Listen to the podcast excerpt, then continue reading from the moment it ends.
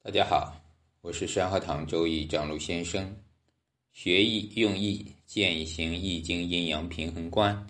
我们继续来分享南怀瑾先生《易经杂说》。生死、昼夜、刚柔。这里呢，用了三个连续的词语：生与死、昼与夜、刚与柔。这个话题是很沉重的。所以呢，在这一个非进则退呀，这里边变化者进退之象也，刚柔者昼夜之象也，这是第二个观念。所以刚柔者呢，昼夜之象也。啊，《易经》的动静与刚柔，它是一个无理的法则，也是说整个一个规律。这个规律啊，刚柔呢，也是物质的法则啊。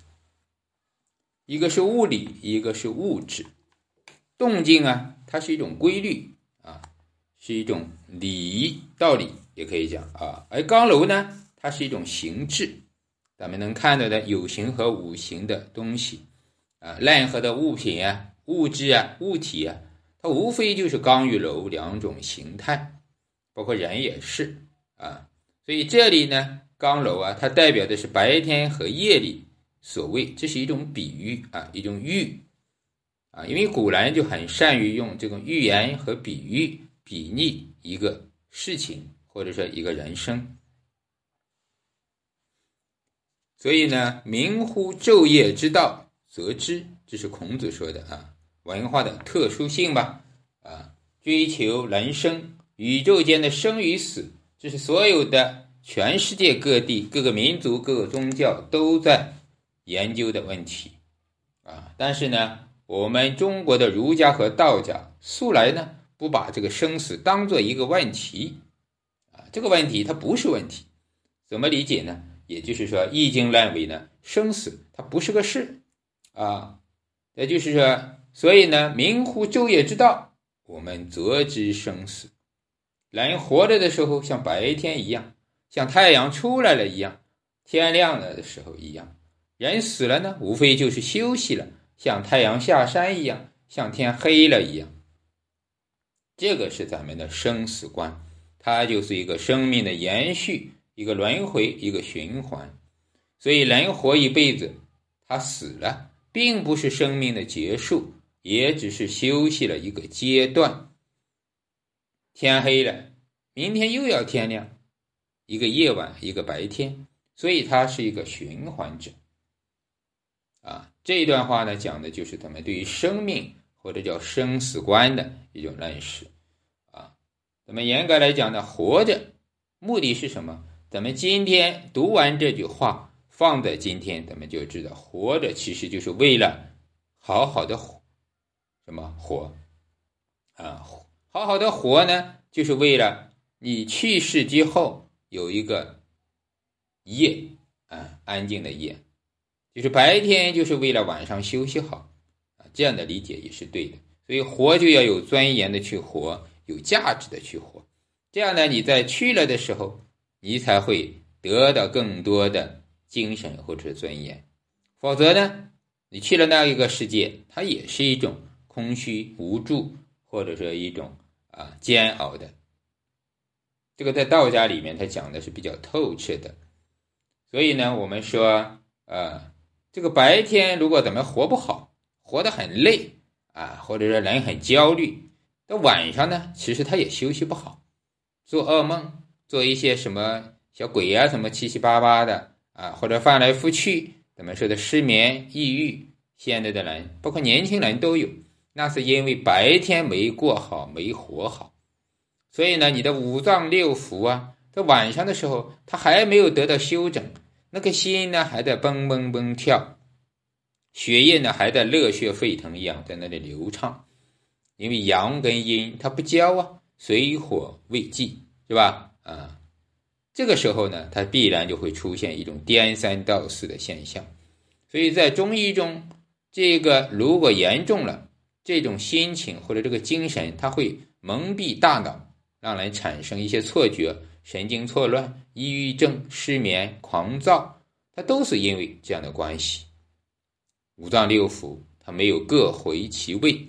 所以，我们这个最简单的理解，如果从养生的角度也是，白天一定要好好的按时作息也好，是吧？啊，不要过度也好，过于疲惫啊也不行，睡得过多也不行。所以这个时候呢，它是一种正常的规律。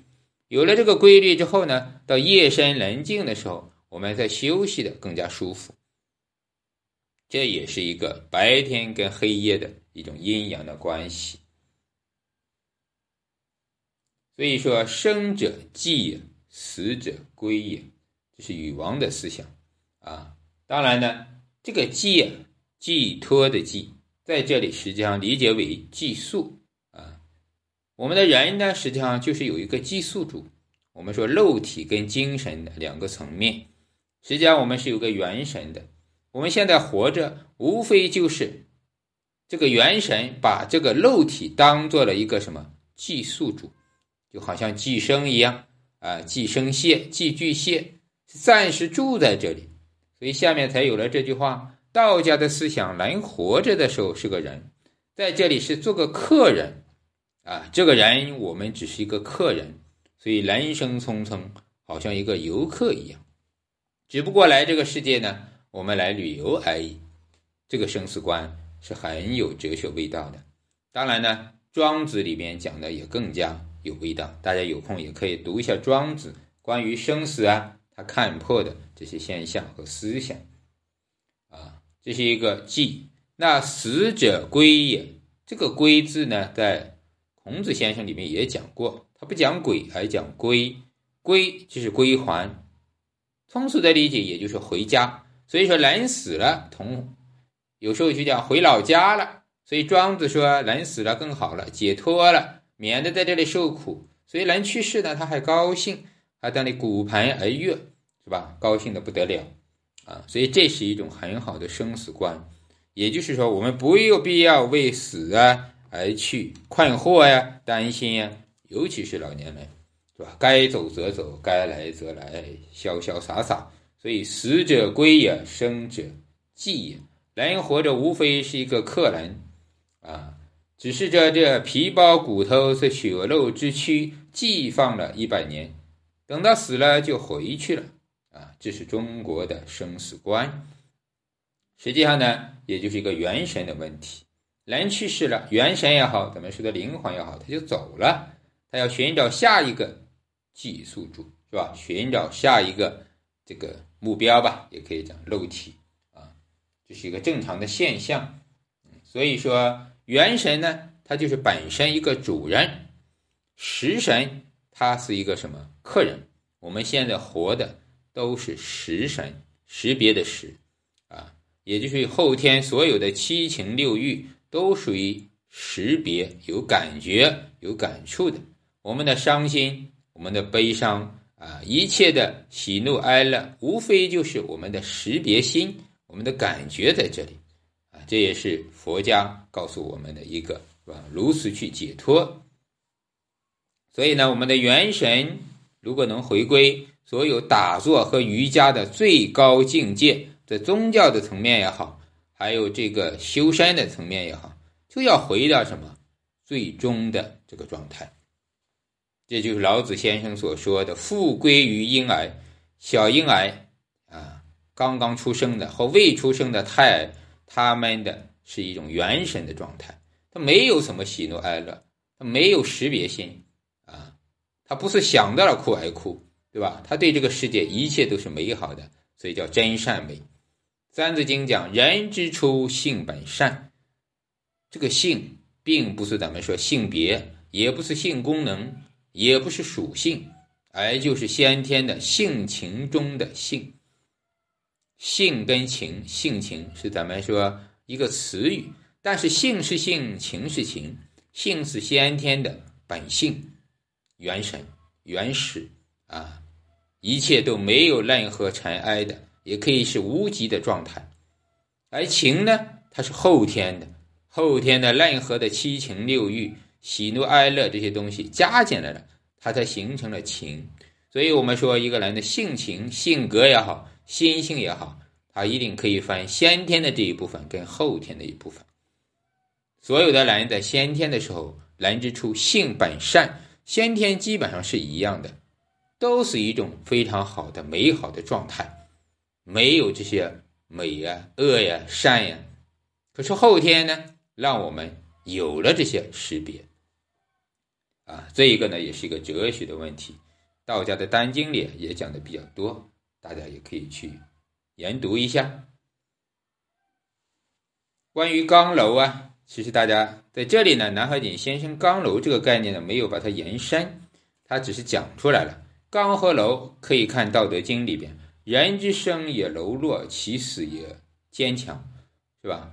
草之生呢也柔顺，其死也枯槁。啊，有这句话，啊，也就是说，坚强者呢，他是死之，这个，哎，柔弱者呢是生之法，这个法则里边就是这样啊。这个图啊，生之图和死之图反过来读，也就是说一样的道理。如果说我们只追求柔弱呢，那是一个道理；如果只追求坚强呢，也不行。所以就是刚柔相济，阴阳关系。所以呢，小草呢它是柔弱的，但它死了之后呢，它是枯槁的啊。但人呢也是啊，柔弱的去世之后呢，它也是个硬的啊。所以说咱们说僵尸僵尸，就人去世之后，活着的时候相对柔软的，小婴儿更加柔软，是吧？好像没有骨头一样。但一旦去世了，这个人。就是僵硬的，是吧？僵体啊，这个咱们都知道啊。任何的物在这里表达世界的物质的东西，开头这一句就是说刚柔的关系。你活着的时候有这口气，它是柔软的，它是可以运动的，像一个挂一样。而去世了，就变成了刚硬的，就死了，就坚强了，就挺在那里了啊。这也是一种刚柔的关系啊。所以呢，我们叫人活一口气，有这口气在，只要我们有一种动力存在的话，就必然呢会柔弱的，就会一柔克刚，也就会活得很潇洒。好，这个生死昼夜跟刚柔，我们就分享那么多。大家对这个话题啊，如果有什么的兴趣提问，可以评论区留言或者公号张璐先生。祝大家一生智慧。再见。